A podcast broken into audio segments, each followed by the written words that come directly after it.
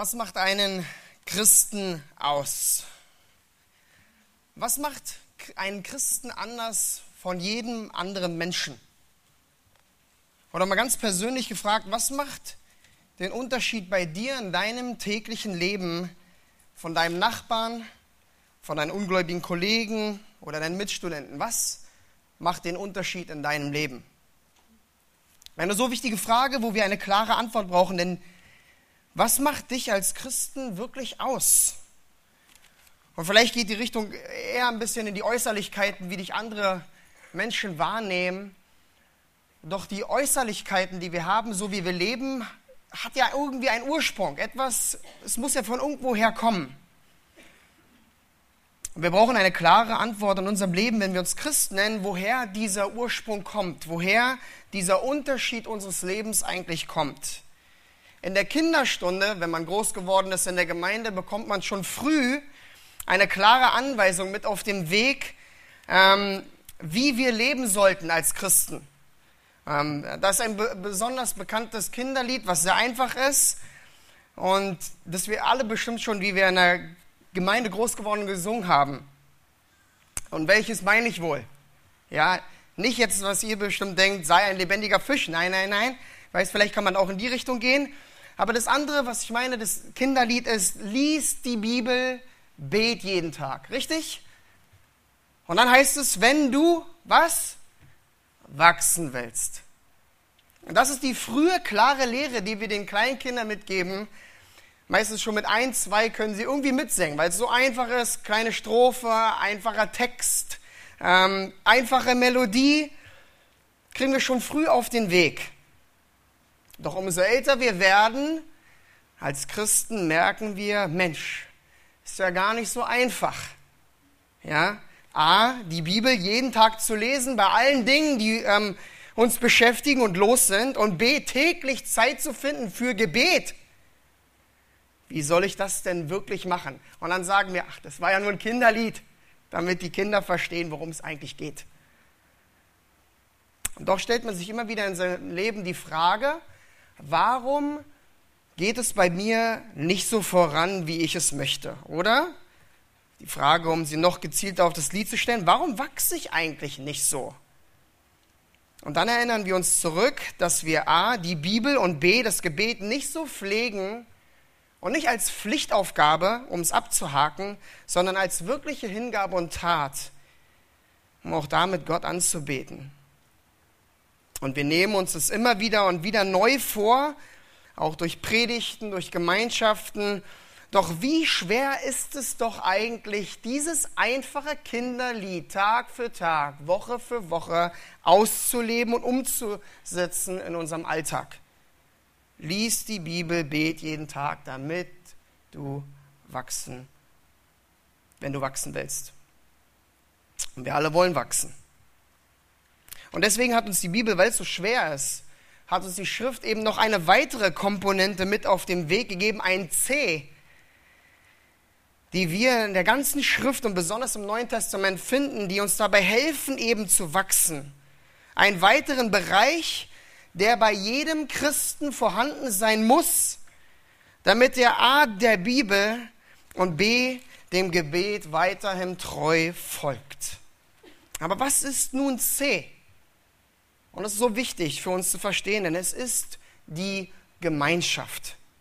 Aber wieso Gemeinschaft? Klingt irgendwie komisch, ja? Wenn man das Lied dann singen würde, liest die Bibel, bet jeden Tag und hab Gemeinschaft, wenn du wachsen willst. Aber genau das sagt die Bibel, wenn wir es von Anfang bis Ende lesen. Denn wenn du Christ bist, bist du Teil des Leibes des Herrn, bist du Teil der Gemeinde. Du bist Teil eines Kollektives und per Design nicht dazu bestimmt worden, alleine zu sein. Christsein und alleine sein geht nicht. Christsein bedeutet Gemeinschaft in alle Himmelsrichtungen. Einige sagen vielleicht, ach toll, ich habe ganz viel Gemeinschaft. Ich liebe es, mit Menschen zusammen zu sein. Die Frage ist hier wieder, was für Gemeinschaft pflegen wir eigentlich? Denn die Bibel ist auch hier in der Art und Weise, wie wir Gemeinschaft haben sollten, sehr definiert und sehr klar. Und ich habe einfach mal so drei grobe Dinge zusammengefasst, wie die Bibel unsere Gemeinschaft definiert. Und dann finden wir zum einen die allgemeine Gemeinschaft. Erstens, die allgemeine Gemeinschaft der Heiligen. Wenn wir zusammenkommen, sonntags zur Taufe, zu anderen Veranstaltungen, einfach Gemeinschaft haben. Einfach Zeit zusammen. Das Miteinander leben. Als zweites können wir in der Bibel erkennen, gibt es die intensive Gemeinschaft, die die Bibel Jüngerschaft nennt. Und dann finden wir drittens noch eine intensive Jüngerschaft in der Schrift, die nennen wir Seelsorge. Das ist einfach so ganz grob allgemeine Gemeinschaft, Jüngerschaft und Seelsorge. Allgemeine Gemeinschaft ähm, finden wir überall und ist sehr leicht. Ja, es ist für uns einfach, einfach Gemeinschaft zu haben. Ja, es ist etwas, was ganz natürlich passiert.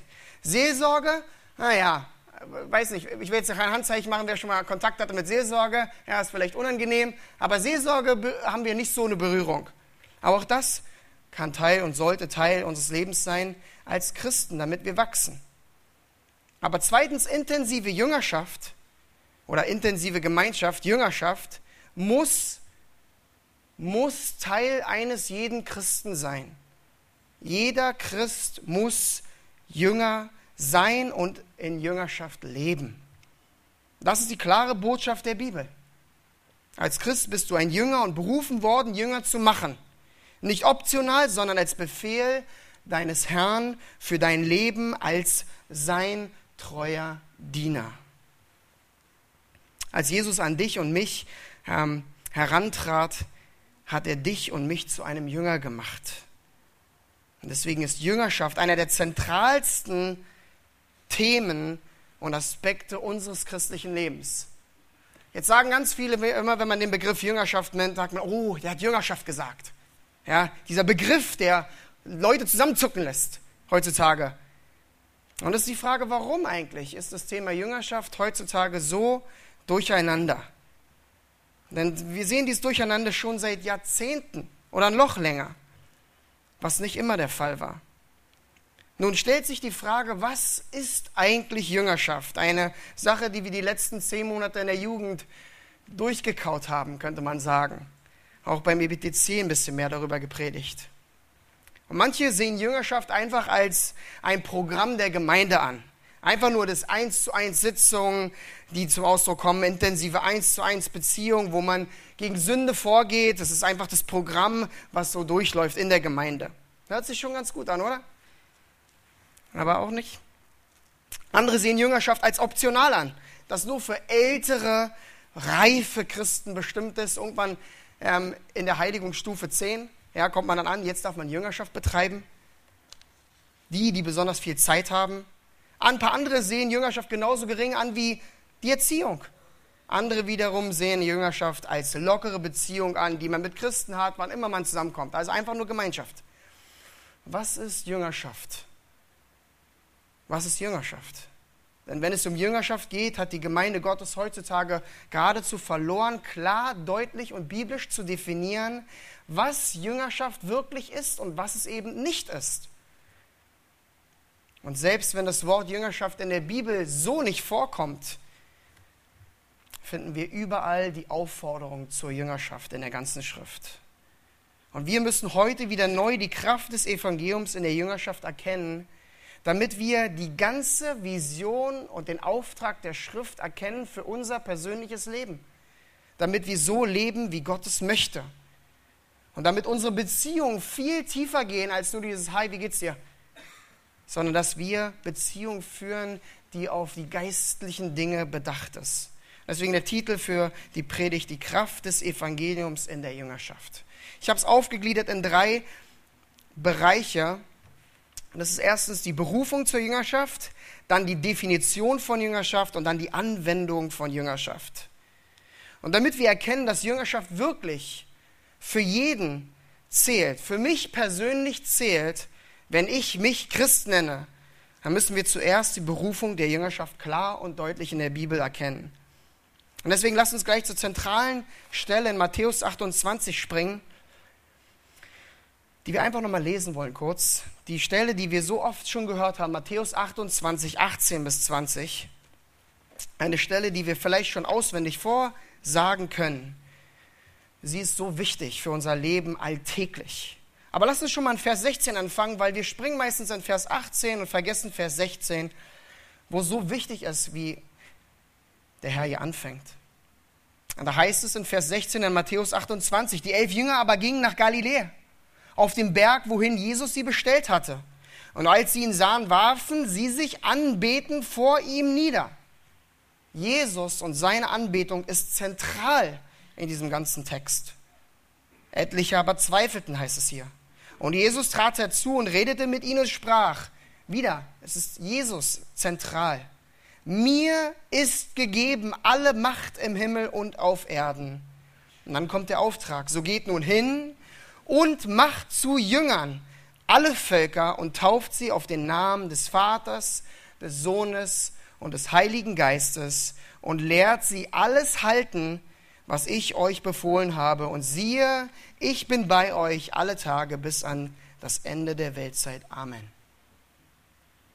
Ein so bekannter Text, der so wichtig ist zu verstehen. Und lasst mich gleich mal zu dem Kern springen und dem Befehl, den wir hier sehen. Und das ist nicht geht hin, wie wir es so oft gehört haben in der Vergangenheit, sondern macht zu Jüngern.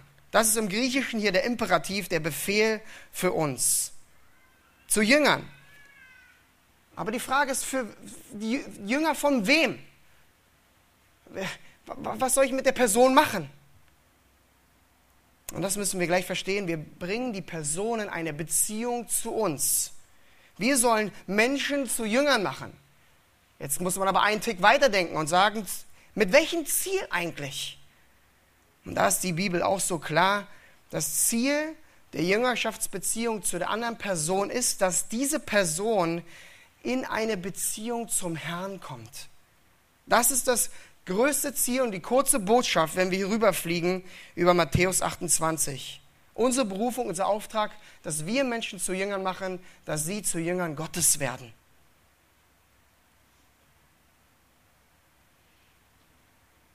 Und wir wissen das, dass es nicht unser Werk ist. Man kann Matthäus 28 sehr schnell benutzen und sagen, das ist die Blaupause, wie wir Menschen retten. Aber wie es Theo schon vorhin gesagt hat, wir sind Werkzeuge in der Hand Gottes, als seine Diener, aber Gott allein rettet. Aber wir haben diesen Befehl in Matthäus 28 hier bekommen, als Teil des göttlichen Plans, um für ihn Menschen zu Jüngern zu machen und dann zu ihm zu führen. Doch bevor wir noch tiefer an Matthäus 28 eindringen, will ich euch eine andere Stelle zeigen, die so wichtig ist zu verstehen, die, wo der Herr schon viel früher gesagt hat, was Jüngerschaft eigentlich ist. Lasst uns mal ein paar ähm, Seiten vorher blättern, Matthäus 22. Auch eine Stelle, die ihr so gut kennt, in Verse 36 bis 38.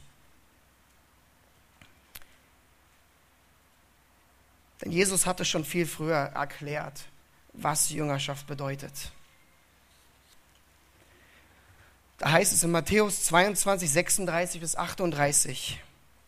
Lehrer, welches ist das größte Gebot im Gesetz? Das größte Gebot im Gesetz. Jesus aber sprach zu ihm, du sollst den Herrn, deinen Gott, lieben mit deinem ganzen Herzen, mit deiner ganzen Seele und mit deinem ganzen Verstand.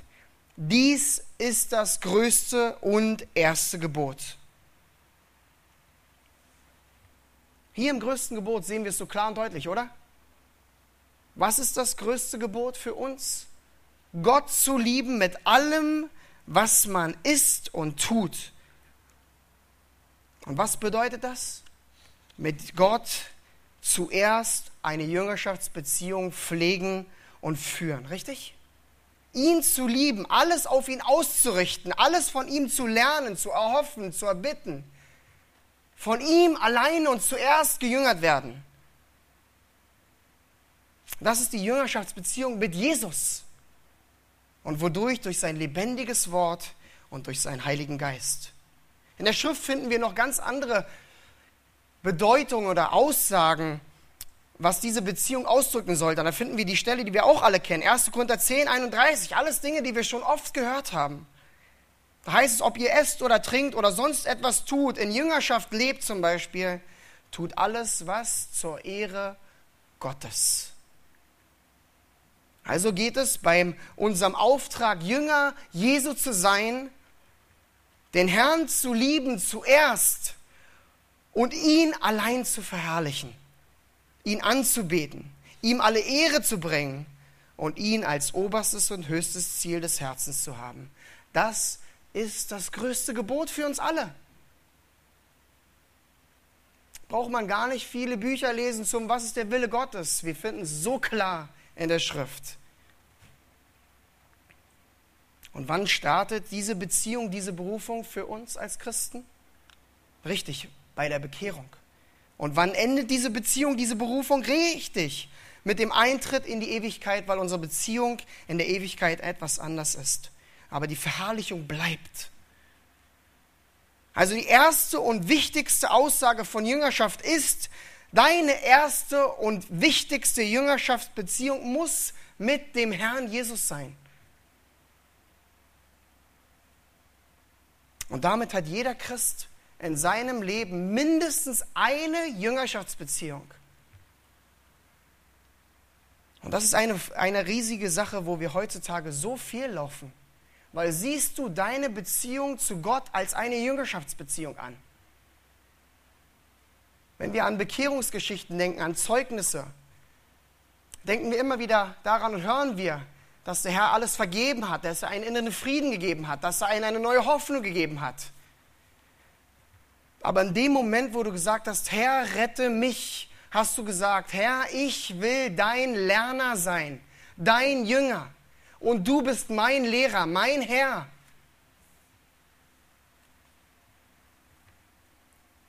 Unsere Beziehung zu ihm soll eine Jüngerschaftsbeziehung sein, dass ich von ihm lerne. Und wenn diese Beziehung zum Herrn kränkelt, die wichtigste Jüngerschaftsbeziehung zu ihm nicht ganz glatt läuft, dann ziehen wir es rein in die Jüngerschaftsbeziehung, die wir mit anderen haben, weil wir unsere erste Ausrichtung nicht vollkommen auf den Herrn gesetzt haben. Okay, jetzt haben wir wieder verstanden, einmal mehr, unsere Berufung ist, Jünger Jesu zu sein. Okay, das, das war nichts viel Neues, ja. Doch wir wissen in unserem Alltag, es ist so schwer, diese Jüngerschaftsbeziehung zu ihm zu führen. Und um zu verstehen jetzt, was Jüngerschaft wirklich ist, was diese Jüngerschaftsbeziehung ausdrückt, möchte ich euch hineinnehmen in eine kleine Definition der Jüngerschaft, unserem zweiten Punkt. Und der wird ein bisschen technischer, aber ich möchte euch wirklich aufzeigen anhand der Schrift, was Jüngerschaft ist. Wir, wir, wir hören oft Predigten und die sind auch gut, wo wir sagen, so ist es. Und alle sagen, okay. Aber ich möchte euch es zeigen, damit wer sich Notizen macht, daraus auch nachvollziehen kann, was die Schrift wirklich sagt über Jüngerschaft. Und sie ist so voll davon. In Matthäus 28, 18, schaut nochmal rein. Da heißt es, macht zu Jünger. Da finden wir in unserer deutschen Bibel das Wort Jünger, was wir in den Evangelien und in der Apostelgeschichte über 250 Mal finden. Und dieser griechische Begriff Mathetes bedeutet Jünger, Lerner oder Nachfolger. Und wenn wir hineinschauen, ich habe in Amerika einen längeren ähm, Paper, ähm, eine Arbeit darüber geschrieben, über diesen Begriff Jüngerschaft, Jünger, Lerner. Und im Griechischen ist die Bedeutung viel klarer und viel gezielter, als dass wir sagen, er ist einfach nur ein Lerner. Was es ganz einfach ausdrückt, aber es ist viel intensiver. Hört euch das mal an. Der Begriff Jünger spricht von einer Person, die ihre Gesinnung, ihr Denken, ihr Verstand oder ihr Herz nach etwas ausrichtet. Wenn du dich also Jünger nennst, Jünger Jesu, dann hast du dein Herz, dein Verstand, dein Denken auf Jesus ausgerichtet, was noch stärker im Verb vor, ähm, ähm, zum Ausdruck kommt, was wir später anschauen. Und im alten Griechenland, wenn man ähm, vor dem Neuen Testament geht, sehen wir immer wieder, dass von einer Person gesprochen wird, die ihr komplettes Sein dem Lernen hingab, mit dem Ziel, das Gelernte zu adoptieren und es dann im eigenen Leben anzuwenden, sodass es im eigenen Lehr äh, Leben sichtbar wird. Ganz interessant ist, wenn man ein bisschen forscht, ist, dass wenn von einem Jünger gesprochen wurde, es nie unabhängig von einem Lehrer war. Also wenn man über Jüngerschaft gesprochen hat, war immer klar, da gibt es einen Lehrer. Wo Jünger sind, sind Lehrer. Wo Lehrer sind, sind Jünger. Es spielt immer zusammen. Es ist unzertrennlich zusammen. Wenn du Jünger bist, ist da einer, der dich lehrt. Das ist diese Bindung, die zusammenkommt. Rengsdorf im theologischen Wörterbuch sagt, ähm, dass der Begriff Jünger impliziert immer eine Existenz von einer persönlichen Verbindung, die das ganze Leben des Jüngers formt. Und er ergänzt, dass die Verbindung zwischen dem Jünger und dem Lehrer zu einer innigen Beziehung führt, die dann direkte Auswirkungen auf die Praxis hat. Und ich finde es so wichtig zu verstehen bei Jüngerschaft, weil man oft immer denkt, das ist nur so ein Programm, wo einer sitzt, kennt man so von der Schule, ja, Kopf auf, reingekippt, ja, und dann Schule ist vorbei und nach Hause. Nicht so bei der Jüngerschaft. Jüngerschaft, deine Beziehung mit Jesus, Jüngerschaft zu lernen von einem Lehrer bedeutet, dass du dein Herz hingibst, dass du das Gelernte wirklich anwendest in deinem Leben. Es bleibt nicht beim Kopfwissen, sondern der Jünger hat immer das Ziel, es anzuwenden, es auszuleben. Das ist das Konzept von Jüngerschaft, was wir in den Schriften der griechischen Philosophen finden, Plato, Sokrates, 500 Jahre vor Christus. Oder selbst in Homer habe ich es nachgefunden, in 800 vor Christus. Interessant ist, wenn wir ins Alte Testament gehen, und da habe ich lange gerübelt, warum es so ist, finden wir den Begriff Jünger gar nicht. Also wir finden ihn nur, nur an ein paar Stellen. Aber die Jüngerschaftsbeziehung im Alten Testament, also Macht zu Jüngern, gibt es nicht. Ich habe lange überlegt, warum ist es eigentlich im Alten Testament so? Und dann ist es mir wirklich wie die Schuppen von den Augen gefallen, denn was war der Hauptauftrag der Propheten im Alten Testament? Alle, alle Aussagen im Alten Testament, was war deren Hauptausrichtung? Hat Jesaja gerufen, folge mir? Nein, die Propheten hatten nur ein Ziel gehabt: folge Gott. Im ganzen Alten Testament finden wir nur eine Aussage und es heißt, kehre um zu deinem Herrn. Hab deine Jüngerschaftsbeziehung mit Gott allein, zuerst, am wichtigsten, am meisten. Ihr Auftrag bestand also, die Menschen zurück zum wichtigsten Jüngerschaft zu führen, mit Gott allein. Im Neuen Testament allerdings, und da verändert sich das Bild. sehen wir ganz oft diese menschliche Lehrer-Jünger-Beziehung. Und da finden wir das schon in der rabbinischen, in der jüdischen Tradition, denn die Pharisäer hatten sehr, sehr starkes Interesse daran ähm, und sie liebten die Rolle eines Rabbis, eines Lehrers, ja, angesehen zu sein. Umso mehr Einfluss du hattest, desto mehr Jünger hattest du. Also Jünger zu haben war ein Status. Und deswegen ist es interessant zu sehen, wie Jesus selbst das Streben der Pharisäer anklagte in seinen Strafreden, in Matthäus 23, 7, sagt er, und die ähm, Pharisäer und die Begrüßung auf den Märkten. Und wenn sie von den Leuten Rabbi, Rabbi genannt werden, wie es anklagt, wie sie genannt werden. Und es ist ganz interessant, dass es im direkten Kontext vom größten Gebot vorkommt. Aber das Konzept von Lehrer und Jünger war immer noch das gleiche wie im alten Griechenland. Die bewusste Beziehung zwischen einem Lehrer-Schüler, die eine Auswirkung auf dem Leben hatte. Und das war der Hauptaufruf von Jesus. Immer wieder im Neuen Testament. Er hat Menschen aufgerufen zur Buße, dass sie seine Jünger werden, seine Lerner, von ihm zu lernen und nicht um Kopfwissen zu haben, sondern er wollte Menschen vom Herzen von innen nach außen verändern. Das war sein Hauptverlangen und seine Hauptausrichtung. Und das ist die Kraft des Evangeliums in der Jüngerschaft, die wir in im Neuen Testament überall sehen und die in diesem Subjekt Jünger schon zum Ausdruck kommt. Wenn wir uns jetzt kurz mal das Verb anschauen, um noch ein bisschen da weiterzumachen, aber damit ihr es erkennt, nämlich von dem, das Subjekt entstammt von einem Verb. Und das nennt sich Mantano, was wir in der Schrift im Neuen Testament ganz oft als Lernen sehen. Einfach nur Lernen übersetzt. Aber in fast allen Fällen ist der bessere Begriff Jüngern, den wir im Deutschen nicht haben, aber prägt euch ihn ein. Jüngern, im Englischen Disciple. Und es ist schön, dass wir das wieder einführen, weil es ist so wichtig zu verstehen, dass wir einander jüngern sollen. Natürlich lernen, aber es geht noch viel weiter. Und die Bedeutung von diesem Verb Mantano, von Lernen, von Jüngern, als Ganzes ist dann, wie ich schon gesagt habe, die Gesinnung, das Denken, den Verstand, das Herz auf etwas auszurichten. Und Rengsdorf wieder in seinem Wörterbuch macht klar, dass Mantano nicht einfach nur lernen heißen kann, sondern eher sich etwas angewöhnt haben. Jüngern ist so viel gezielter und bewusster als bloß etwas zu lernen, sondern es hat ein ganz klares Ziel, das Gelernte in die Tat umzusetzen, damit es Teil von mir selbst sei, wird, als ein Muster des Lebens.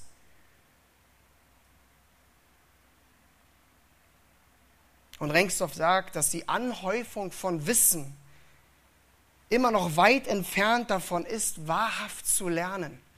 Und das kennen wir alle. Alle, besonders in der Schulzeit. Wir lernen für die eine Arbeit, kippen uns alles rein, schreiben die Arbeit und dann fragt er, und was war bei Frage C? Du, die Arbeit ist vorbei, ich habe keine Ahnung mehr. Aber das ist nicht Jüngerschaft. Wenn wir gejüngert werden, wenn wir lernen von der Schrift, dann ist es etwas, was wir in unser Leben umsetzen wollen. Mantano Jüngern spricht nämlich von einem aktiven Lernen seines ganzen Selbst und immer bereit zu sein zu empfangen, mit dem ganzen Herzen aufzunehmen, mit dem Ziel der Ausrichtung, das Gelernte im eigenen Leben anzuwenden. So wie Lehrer und Jünger, Lehren und Jüngern unzertrennlich verbunden sind. Und das war das Verständnis, was wir finden vorm Neuen Testament und was wir auch im Alten Testament finden. Lasst mich euch kurz mal einen Begriff aus dem Alten Testament wir wissen ja, Neues Testament Griechisch, Altes Testament Hebräisch. Und deswegen finden wir trotzdem das Wort Jüngern, Mantano im Alten Testament. Und das ist ganz interessant, da ist es das Wort Lamet. Und, das, und es gibt im Hebräischen zwölf Begriffe, die Lehren ausdrücken. Und einer dieser Begriffe ist Lamet. Und Lamet hat die Bedeutung von Lernen und Lehren zugleich. Das ist auch ganz interessant, als ich das damals herausgefunden habe. Lernen und Lehren zugleich. Damit zeigt es wieder, man kann nicht lernen, ohne dass Lehre da ist. Ja? Und man lehrt, um die, damit jemand lernt. Es ist immer verbunden. Und im Alten Testament heißt es etwas angewöhnen, etwas trainieren, etwas belehrbar zu sein. Es ist immer wieder das Zusammenspiel zwischen gejüngert werden, zu lernen und die Lehre zu empfangen. Und das ist das Konzept nur wirklich ganz kurz, weil es zu viele Begriffe machen uns durcheinander. Und Lamed im Alten Testament hat damals schon ausgedrückt, was wir im Neuen Testament finden, die direkte Anleitung durch einen Lehrer mit der Unterordnung des Jüngers, sodass der Jünger lernt, trainiert wird, Angewohnheiten entwickelt durch die Lehre des Lehrers mit dem Resultat, das Gelernte anzuwenden. Das ist ganz interessant. Lass uns mal zwei, drei Stellen gucken im Alten Testament, wo das zum Ausdruck kommt. 5. Mose 4.1 und 5.1. Das sind so zwei so ganz schöne Aussagen, wo wir dieses Zusammenspiel zwischen Lehre und Lernen sehen und dann die Anwendung. Da heißt es in 5. Mose 4.1, und nun Israel, höre auf die Satzung und auf die Rechtsbestimmung, die ich euch zu tun lehre, sagt Gott. Ich lehre euch, damit ihr was tut, damit ihr lebt und hineinkommt in das Land, in Besitz nehmt, das euch der Herr der Gott eurer Väter gibt. Und dann sagt er in 5. Mose 5.1, und Mose rief das ganze Israel, ganz Israel zusammen und sprach zu ihnen, höre Israel wieder, die Gebote und Rechte, die ich euch heute vor euren Ohren rede, und lernt sie und bewahrt sie. Und jetzt kommt es, dass ihr danach tut.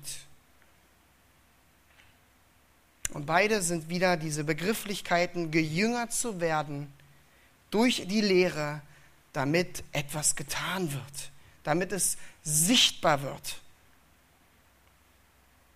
Ganz interessant, wenn wir ins Alte Testament schauen, sehen wir auch ein Negativbeispiel wie wir negativ gejüngert werden können. Und das ist ganz interessant zu erkennen und ganz hilfreich. In Sprüche 22, 24 und 25 heißt es, Freunde dich nicht mit einem Zornmütigen an und geh nicht um mit einem Hitzkopf, damit du dir nicht seinen Wandel angewöhnst und er dir nicht zum Fallstrick deiner Seele wird.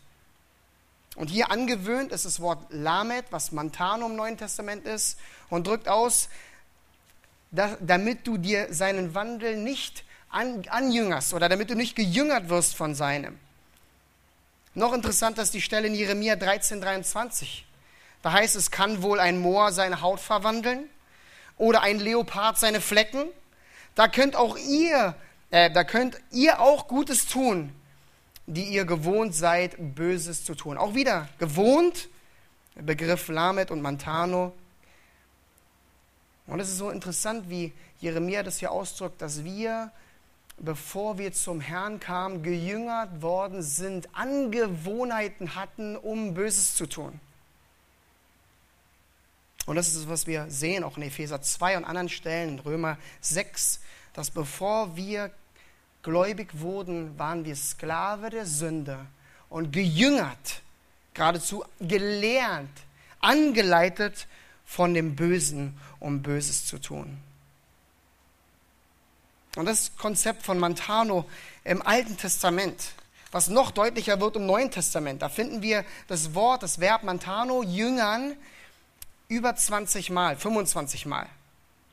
Da heißt es in Matthäus 9, Vers 13, geht aber hin und lernt, was es heißt, ich will Barmherzigkeit und nicht Opfer. Werdet gejüngert.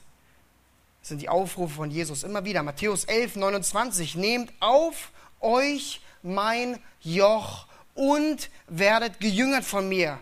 Lernt von mir, sagt er hier denn ich bin sanftmütig und vom Herzen demütig. Immer wieder geht es darum, dass Jesus aufruft und uns sagt, werdet gejüngert von mir. Eine ganz andere interessante Stelle ist Johannes 6, 45. Da sagt Jesus wieder, es steht geschrieben in den Propheten, jetzt zitiert er das Alte Testament und sagt ihnen, und sie werden alle von Gott gelehrt sein. Jeder nun, der vom Vater gehört und gelernt hat, kommt zu mir. Das ist eine unglaublich faszinierende Stelle, die man alleine schon anschauen kann. Er spricht, wenn wir von Gott gelehrt sind, wieder Lehrer, jeder, der vom Vater gehört hat und gelernt, gejüngert worden ist, der kommt zu Jesus. Die Tat. Und das sehen wir in der ganzen Schrift immer wieder, die Lehre an den Jünger, damit es im Leben zum Ausdruck kommt. Und das ist immer wieder die Kraft des Evangeliums, der Jüngerschaft in der ganzen Schrift. Immer wieder sehen wir es, auch in verschiedenen anderen Stellen, wo über Jesus gesagt wird. Heißt in Johannes 7, 15, und die Juden verwunderten sich und sprachen, woher kennt dieser Jesus die Schriften? Er hat doch nicht studiert auch wieder das, der Begriff Mantano, er wurde doch nicht gejüngert. Und die Pharisäer sagen, er wurde doch nicht so gelehrt wie wir. Wie sie Jesus anklagten. Und dann springen wir in den Hebräerbrief in 5, Vers 8. Finden so eine spannende Aussage, direkt in Verbindung könnte man sagen, fast schon, oder als Antwort zu der Aussage. Heißt in Hebräer 5, Vers 8, und obwohl er Sohn war, hat er doch an dem, was er litt, den Gehorsam gelernt. So schön zu sehen, hier wieder den Begriff Mantano, wie Jesus selbst gejüngert wurde von seinem Vater, um im Gehorsam zu leben. Und dann finden wir in Vers 9, und nachdem er zur Vollendung gelangt ist, ist er allen, die ihm gehorchen, also wir sind wieder die Nachfolger, alle, die wir Jesus gehorchen, ist er der Urheber ewigen Heils geworden. Das ist Jüngerschaft in Perfektion, die uns Jesus schon vorgelebt hat, der als perfekter Mensch doch gejüngert worden ist von seinem Vater, um Gehorsam zu lernen. Das ist faszinierend. Das ist die Kraft des Evangeliums in der Jüngerschaft. Das muss dein Leben als Christ ausmachen. gejüngert zu werden. Die Jüngerschaftsbeziehung zum Herrn. Noch eine Stelle, die auch das so gut zum Ausdruck bringt, von Paulus. Da heißt es in Epheser 4, auch wieder einfach ergänzend, damit ihr das ganze Bild seht. In 4, 17 bis 24. Da zeigt er uns erstmal unser altes, übles Leben auf. Da sagt er, das sage und bezeuge ich nun im Herrn, dass ihr nicht mehr so wandeln sollt, wie die übrigen Heiden wandeln in der Nichtigkeit ihres Sinnes, deren Verstand verfinstert ist und die entfremdet sind dem Leben Gottes, wegen der Unwissenheit, die in ihnen ist, wegen der Verhärtung ihres Herzens die nachdem sie alles Empfinden verloren haben, sich der Zügellosigkeit ergeben haben, um jede Art von Unreinheit zu verüben mit unersätterlicher Gier. Von einer der intensivsten Beschreibungen von dem Leben eines Ungläubigen unseres alten Lebens. Wie er sagt, verfinstert, unwissend, verhärtend im Herzen und mit unersättlicher Gier der Unreinheit nachlaufen. Und dann sagt er hier, ihr aber habt Christus nicht so kennengelernt. Und besser ist es hier, ihr aber seid von dem Herrn nicht so gejüngert worden. Wenn ihr wirklich auf ihn gehört habt und in ihm gelehrt worden seid, wie es auch Wahrheit ist in Jesus dass ihr, was den früheren Wandel betrifft, den alten Menschen abgelegt habt, der sich wegen der betrügerischen Begierden verderbte, dagegen erneuert werdet im Geist eurer Gesinnung und den neuen Menschen angezogen habt, der Gott entsprechend geschaffen ist in wahrhaftiger Gerechtigkeit und Heiligkeit. So ein Kontrast, den Paulus hier aufbaut und das Zentrum dessen ist wieder die Jüngerschaftsbeziehung, die wir zum Herrn haben. Die Jüngerschaftsbeziehung, die uns ausmachen sollte. Die Veränderung am Herzen mit der Ausrichtung eines neuen Lebens. Und es war ein bisschen technischer, aber lasst uns mit diesem Wissen mal, was Jüngerschaft ist, und ist auch wieder nur ein Haschen gewesen von dem, zurückspringen zu Matthäus 28 und unseren dritten und letzten Punkt anschauen, die Anwendung von Jüngerschaft. Denn wir haben schon viel über die praktische Anwendung gehört von Jüngerschaft, von ihm, sein Wort, durch den Geist gejüngert zu werden, ihn zu lieben, ihn anzubeten, ihn alleine zu verherrlichen. Und ich habe es in meiner letzten Predigt schon gesagt. Und wo können wir Gott am meisten verherrlichen? im Himmel. Aber warum sind wir noch hier, um Menschen zu Jüngern zu machen? Unseren Auftrag, den wir haben. Und wenn wir jetzt zurückspringen nochmal an Matthäus 22, bevor wir zu Matthäus 28 kommen, da sehen wir hier die Antwort in Matthäus 22 zum ersten und wichtigsten und größten Gebot. Da heißt es in Matthäus 22, 39 und 40, das zweite Gebot aber ist dem ersten gleich, ist ihm gleich. Du sollst deinen Nächsten lieben wie dich selbst. An diesen zwei Geboten hängt das ganze Gesetz und die Propheten. Leute, das zweite ist im ersten Gebot gleich. Liebe deinen Nächsten wie dich selbst. Und das ist unser Auftrag. Liebe Gott, liebe deinen Nächsten. Das ist so einfach, ja, wie lies die Bibel, Bet jeden Tag. Die Schrift macht es so klar. Liebe Gott, verherrliche ihn, werde von ihm gejüngert und jünge andere, liebe andere und führe sie zu Gott. Und das ist das ganze Konzept von Jüngerschaft, das dann im Detail nochmal in Matthäus 28. Also Matthäus 22 sagt Jesus schon so klar, was das christliche Leben ausmacht. Und dann sagt er Matthäus 22, äh 28, okay Jünger, ich gehe gleich in den Himmel, also nochmal die letzten Worte. Ich weiß, ihr habt den Heiligen Geist noch nicht, aber hört genau zu, weil irgendwann wird es Matthäus ausschreiben, dann versteht ihr das noch mehr. Und dann sagt er zu ihnen nochmal in Matthäus 28, so geht nun hin und macht zu Jüngern alle Völker und tauft sie auf den Namen des Vaters, des Sohnes und des Heiligen Geistes und lehrt sie alles zu halten, was ich euch befohlen habe. Und das Hauptverb, wie ich schon gesagt habe, ist macht zu Jüngern. Und dann finden wir diese drei Partizipien hier. Geht nun hin, tauft sie und lehrt sie alles zu halten. Das ist der Befehl Gottes an seine Jünger und an uns alle, wenn wir Christen sind, Menschen zu Jünger machen. Und ich habe es letztes schon beim EBDC gemacht, aber möchte noch mal ein paar Fragen an den Text stellen, die so wichtig sind zu verstehen.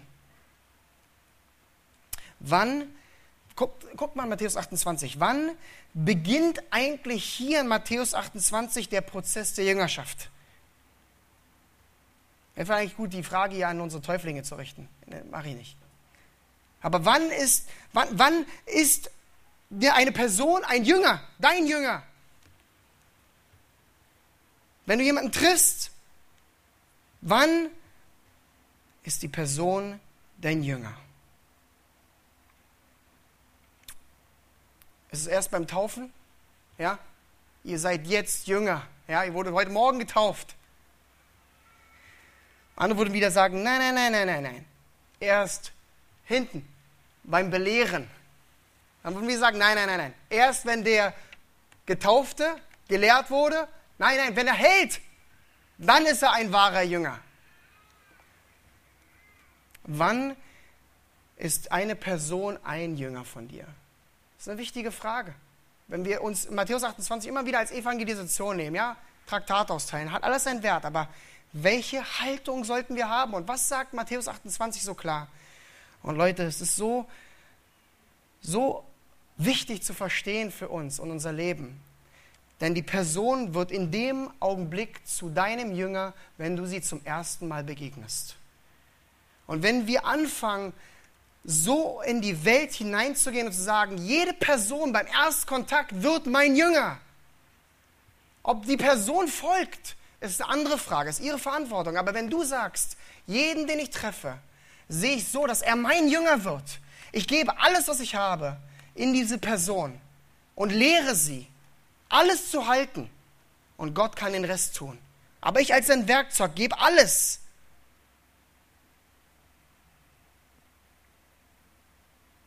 Jüngerschaft ist so klar und gezielt. Jüngerschaft hat einen Plan, ein Ziel, nämlich das Herz des Jüngers auf die Wahrheit zu lenken, die Lehre Gottes, damit Veränderung in ihrem Herzen entsteht und dann die Veränderung im Leben stattfindet. Allein durch das Wort Gottes. Deswegen Jüngern und Lehre. Deswegen wollte ich euch das aufzeigen. Lehre und Jünger. Unsere Jüngerschaftsbeziehungen müssen vom Wort Gottes übersprudeln. Dem einzigen Wort, Hebräer 4,12, was lebendig ist. Eine weitere Frage, die auch so wichtig ist, kann man auch wieder unseren Täufling fragen.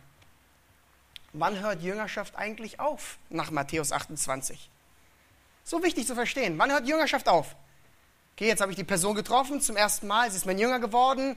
Und jetzt sagen die meisten, wann hört eigentlich diese Jüngerschaftsbeziehung auf? Wenn sie getauft wurde. Sie ist in der Gemeinde. Ja, yeah, das ist unser Ziel, oder?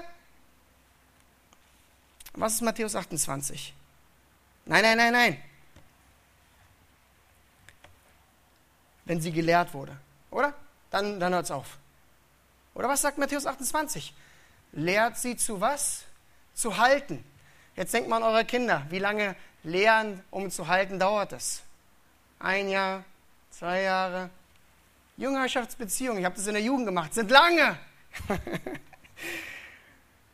Jüngerschaftsbeziehungen dauern lange so unterschiedlich an die Person, aber wir lehren, damit die Person hält. Das ist unser Ziel.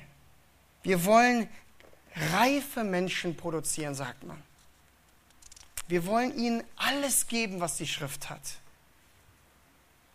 Gerade wie in der Erziehung, was auch eine so schöne Jüngerschaftsbeziehung ist. Wir wollen unseren Kindern alles geben, damit sie halten, was wir ihnen gelehrt haben. Natürlich ist es ihre Verantwortung, aber es ist unsere Verantwortung als Lehrer. Und wir wissen, Jüngerschaft ist ein Prozess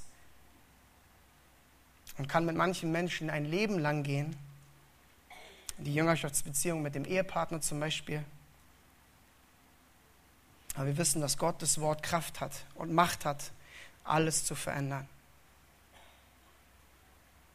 Eine weitere Frage aus dem Text aus Matthäus 28, die, die Jüngerschaft so praktisch macht. Ab wann ist eigentlich die Person, die du jüngerst? Ja, wir haben jetzt verstanden, okay, ich jünger beim Erstkontakt und sie bleibt lange mein Jünger. Ab wann ist eigentlich die Person, die dein Jünger geworden ist, fähig, selber Jünger zu machen? Nach der Taufe? Ja, jetzt müsst ihr loslegen. Denkt dran. Oder nein, nein, nein, nein, erst, erst wenn ihr gelehrt worden seid, ja, noch mehr in die, äh, in die Klassen bei Theo gehen. Oder, oder nee, nee, nee, weiter, weiter. Erst wenn ihr wirklich haltet, was Theo euch lehrt. Die Person ist von dem Moment an fähig, selber Jünger zu machen, in dem Augenblick, wo sie ihr Leben mit dem Herrn gegeben hat, oder? Denn was verstehen wir eigentlich? Und wir denken immer, ja, aber er muss doch noch so viel verstehen. Erstmal Hebräisch, Griechisch lernen, Altes Testament, Bibelschule, EBTC und so machen. Nein, nein, nein, nein, nein. Denn was ist, was kann eine Person weitergeben in dem Augenblick, wo sie sich bekehrt hat? Die wichtigste Botschaft, nämlich wie Errettung möglich ist, oder?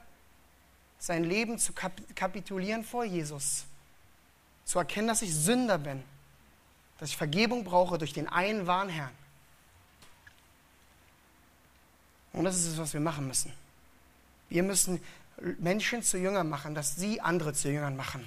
Und das ist 2 Timotheus 2,2. Und was du von mir gehört hast, vor vielen Zeugen, das vertraue treuen Menschen an, die fähig sein werden, auch andere zu lehren. Natürlich im Kontext von Ältestenschaft und Leiterschaft. Aber es ist diese Multiplikation die das Christentum so wichtig macht und die Jüngerschaft so wichtig macht. Dass wir verstehen, in, so, in der Art und Weise, wie ich dann meinem Jünger lehre, dass er hält, lehrt er wieder seinen Jünger, um zu halten. Und der lehrt seinen Jünger, um wieder zu halten. Das ist unser Auftrag, solange wir hier auf der Erde sind. Und 2. Timotheus 2,2 ist so schön, man denkt immer an diese Multiplikation, wie es hier ist. Aber ich finde ein, ein, ein Wort so schön hier in 2 Timotheus 2,2.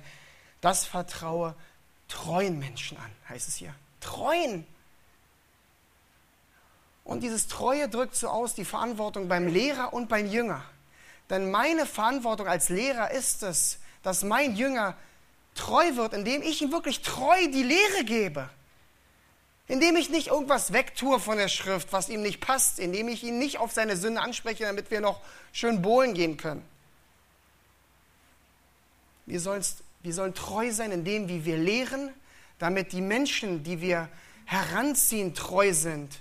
Damit sie in der Treue andere treu anleiten, die wiederum treu sind. Das ist Jüngerschaft. Und deswegen sehen wir, dass Jüngerschaft ist ein Lebensstil. Nicht nur ein Programm, was ich euch vorgestellt habt heute, ja. Jüngerschaftskurs findet ihr hinten im, im Speisesaal, ja. Danach kriegt ihr euer Zertifikat. Nein, Jüngerschaft ist euer Leben als Christ. Das ist das größte Gebot, der Missionsbefehl und die Kraft des Evangeliums. Und jetzt könnte man wieder sagen, heißt es also, wenn ich so Jüngerschaft betreibe, dann werden alle meine Jünger gläubig? Na, natürlich nicht. Aber wir sind die Werkzeuge, die wirklich treu folgen. In dem Bewusstsein aus Johannes 6, Vers 45, dass der Herr beruft und macht zu Jüngern, indem er die Wiedergeburt wirkt. Aber wir geben alles. Spurgeon sagte einmal, wenn die Auserwählten einen gelben Streifen auf ihren Rücken hätten, würde ich rumlaufen und allen das T-Shirt hochreißen und gucken, wo die gelben Streifen sind. Weil aber keiner gelbe Streifen hat und ich nicht weiß, wer wirklich errettet ist, auserwählt ist. Deswegen predige ich zu allen und teile es allen mit. Ich spreche mit allen, sodass diese, die auserwählt sind, reagieren. Das ist unser Auftrag. Deswegen müssen wir, wie es hier in Matthäus 28 heißt, müssen wir aktiv sein.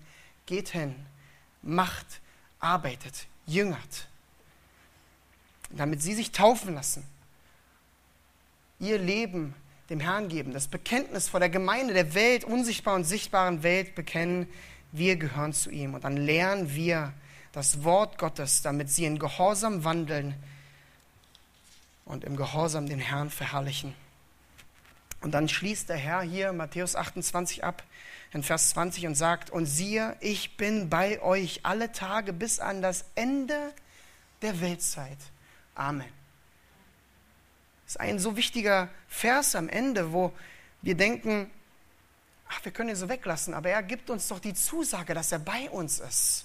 Auch in diesem Prozess der Jüngerschaft, in dieser Arbeit, die wir täglich zu tun haben.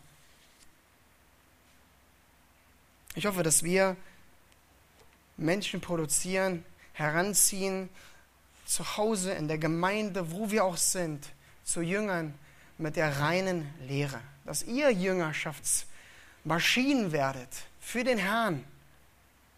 Und da habe ich mal vor einiger Zeit, ich habe es glaube ich in der Jugend schon mal vorgelesen, damit will ich schließen, ein, ein Wort von einem afrikanischen Pastor gefunden, der unbekannt ist, der über sich etwas geschrieben hat, was am Ausdruck bringt, was ein wahrer Jünger Jesu Christi ist. Hört nochmal zu. Er sagt, ich bin Teil der Gemeinschaft mit dem Unbeschämbaren. Der Tod ist vorbei. Ich bin auf der anderen Seite. Die Entscheidung wurde gefällt. Ich bin ein Jünger von Jesus Christ. Ich schaue nicht zurück. Lass los, lass nach, kehre um oder bin still. Mein Altes wurde erlöst, mein Gegenwärtiges macht Sinn, meine Zukunft ist sicher. Ich habe abgeschlossen mit schwachen Wandeln, nur im Augenblick leben, mit wackligen Knien, dummen Geträume, gedämpften Visionen, weltlichen Reden, geringen Geben und gehemmten Zielen. Meine Ausrichtung ist gesetzt, mein Gang ist schnell, mein Ziel ist der Himmel, meine Pfade sind schmal, mein Be meine Begleiter sind wenige, doch mein Wegweiser ist verlässlich. Meine Mission ist klar, ich werde nicht aufgeben, nicht schweigen noch nachlassen, bis ich ganz wach war, gesammelt habe und ganz angebetet habe zum Zwecke Jesus Christ. Ich muss gehen, bis er kommt, werde geben, bis ich umfalle, werde predigen, bis alles wissen und arbeiten, bis er mich stoppt. Und wenn er dann kommt für das Seine, wird er es leicht haben, mich zu erkennen, weil mein Banner klar ist. Ich bin ein Jünger des Herrn. Amen. Lass uns aufstehen und beten.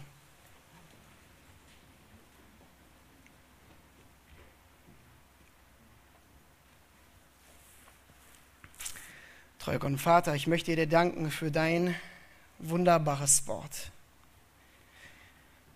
Herr, ich möchte dir danken, dass du Gefallen daran hattest, Menschen zu dir zu rufen in deine Beziehung, in eine Beziehung mit dir, die, die geprägt ist von Vergebung, von Reinheit, von Gerechtigkeit, weil du es wolltest. Herr, du hast dir Menschen erkauft durch das Blut deines Sohnes, dass sie mit dir eine Beziehung führen, eine Jüngerschaftsbeziehung. Herr, wir begreifen so stückhaft so oft nur, was es wirklich bedeutet. Und Herr, wir haben so Schwierigkeiten, das Kinderlieb und andere Dinge in unserem Leben zu leben, diese Beziehung zu dir. Deswegen fallen wir vor dir nieder und beten dich an, weil wir wissen, dass wir ohne dich nichts sind. Aber gleichzeitig, Herr, zeigst, zeigst du uns in deinem Wort, dass wir in dir, mit dir alles sind. Dass du uns alles gegeben hast in deinem Wort, damit wir so wandeln können, wie es dir wohlgefällig ist. Oh Herr, schenke uns Herzen, die brennen für dich wie dieser Pastor. Dass unser Banner ganz klar ist als ein Jünger Jesu. Dass wir leicht von dir erkannt werden. Dass wir einen Unterschied machen zu den anderen Menschen, weil wir mit dir leben. Herr, weil wir für die Ewigkeit leben, weil wir unsere Zeit nicht hier verplempern, sondern dass wir deinen Auftrag aus deinem Wort ge wirklich gerecht werden, indem wir Matthäus 28 leben, indem wir als deine Jünger andere zu Jüngern machen. Schenke, dass wir in unseren Gemeinden heute wieder neu eine Gemeinschaft der Jüngerschaft schaffen, indem wir Beziehungen führen, die wirklich geistlich sind, die geistlich ausgerichtet sind, die auf geistlichen Wachstum ausgerichtet und gezielt sind. Herr, schenke uns Herzen füreinander, dass wir den geistlichen Kampf annehmen, denn wir brauchen einander, wir schaffen es nicht alleine und wir sollen es nicht alleine schaffen. Wir sind hineingeboren worden in eine Gemeinschaft. Schenke, dass wir diese Gemeinschaft pflegen, dass wir uns einsetzen für diese Gemeinschaft, ganz hingeben für diese Gemeinschaft, damit wir alle den Siegeskampf empfangen. Und dann kommen wir vor dich und werfen unsere Kronen nieder, weil wir dich anbeten, weil wir wissen, wir haben nichts gemacht, sondern du, Herr, alleine hast alles gewirkt. So wirke in uns, dass wir dich verherrlichen, dass wir dich zuerst lieben und dich in allem verherrlichen. Zu deiner Ehre. Amen.